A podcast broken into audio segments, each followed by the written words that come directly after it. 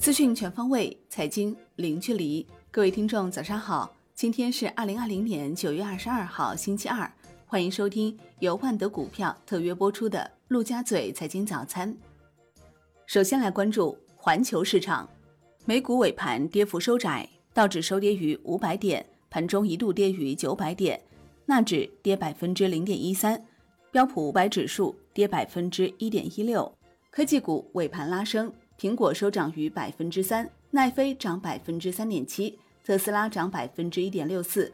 标普五百指数自二月以来首次录得连续第四日收跌。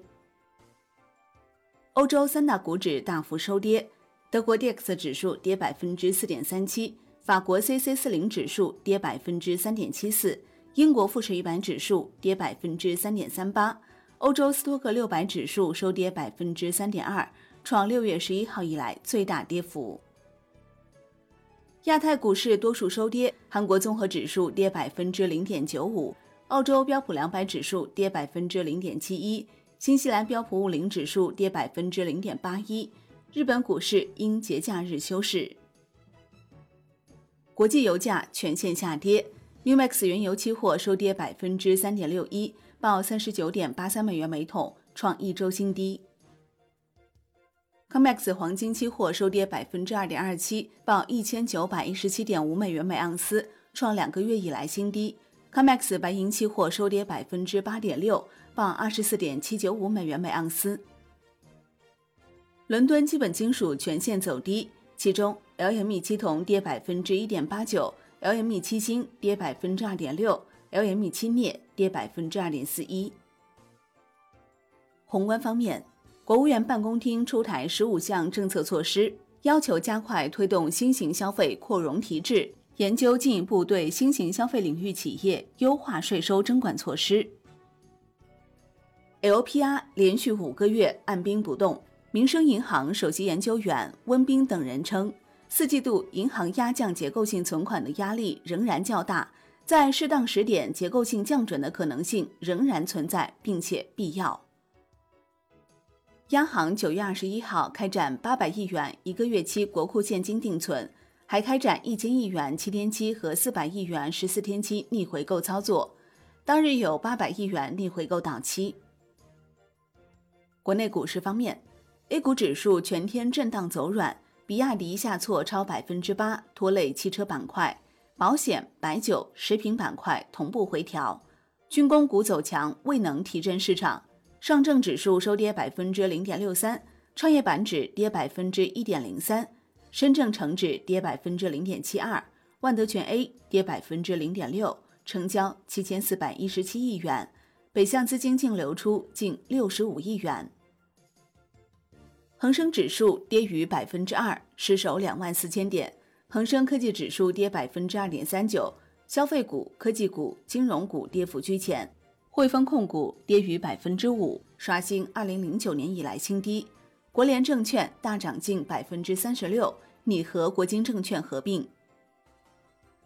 据新浪报道，蚂蚁集团将 IPO 融资目标提高至三百五十亿美元。京东集团确认将分拆京东健康，并在香港上市。有消息称，京东健康将于本周在港提交 IPO。计划募资二十亿美元。金融方面，爆款基金在线，昨日首发的交银产业机遇、景顺长城消费精选两只基金受到市场追捧，双双实现一日售罄，合计募集金额超过一百五十亿元。产业方面，国务院原则同意太行山旅游业发展规划，要求坚持生态优先，严守太行山生态保护红线。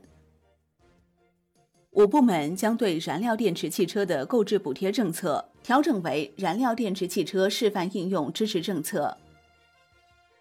消息称，滴滴出行与汽车制造商比亚迪合作，为滴滴的运输业务生产定制电动汽车。海外方面，美联储主席鲍威尔表示，只要有需要，美联储将尽其所能。虽然美国经济出现了一定的复苏态势。但整体复苏前景依然充满不确定性。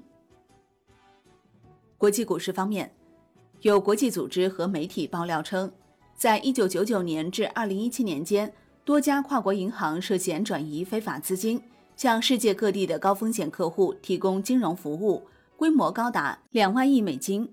涉及的金融机构包括汇丰银行、渣打银行、德意志银行、摩根大通银行、纽约梅隆银行等。商品方面，国内商品期货夜盘普遍收跌。其中，燃油跌百分之四点五四，沥青跌百分之三点八八，黑色系全线下跌。债券方面，国债期货大幅收涨，十年期主力合约涨百分之零点四三，五年期主力合约涨百分之零点二九。银行间主要利率债收益率下行两到三个 BP，逆回购及国库现金定存注意不大，银行间资金延续警示，隔夜回购利率小涨。但供给难觅，有价无市。银行间债券市场现券买卖延长交易时段首日，共计一百一十七家境内外机构就六十只债券达成二百五十三笔一百四十四亿元现券买卖交易，共计三十三家境外机构通过债券通渠道和直接投资渠道达成多笔交易，共计达成交易七十亿元。央行、外管局拟统一债券市场资金管理规则，进一步便利境外投资者投资中国债市。其中，拟取消单币种人民币或外币投资的汇出比例限制。外汇方面，在岸人民币对美元十六点三十分收报六点七七三三，较上一交易日跌一百四十五个基点，人民币对美元中间价调贬四个基点，报六点七五九五。好的，以上就是今天陆家嘴财经早餐的精华内容，感谢您的收听。获取更多专业资讯，请打开万德股票 APP，也欢迎您关注转发哦。我是林欢，我们下期再见喽。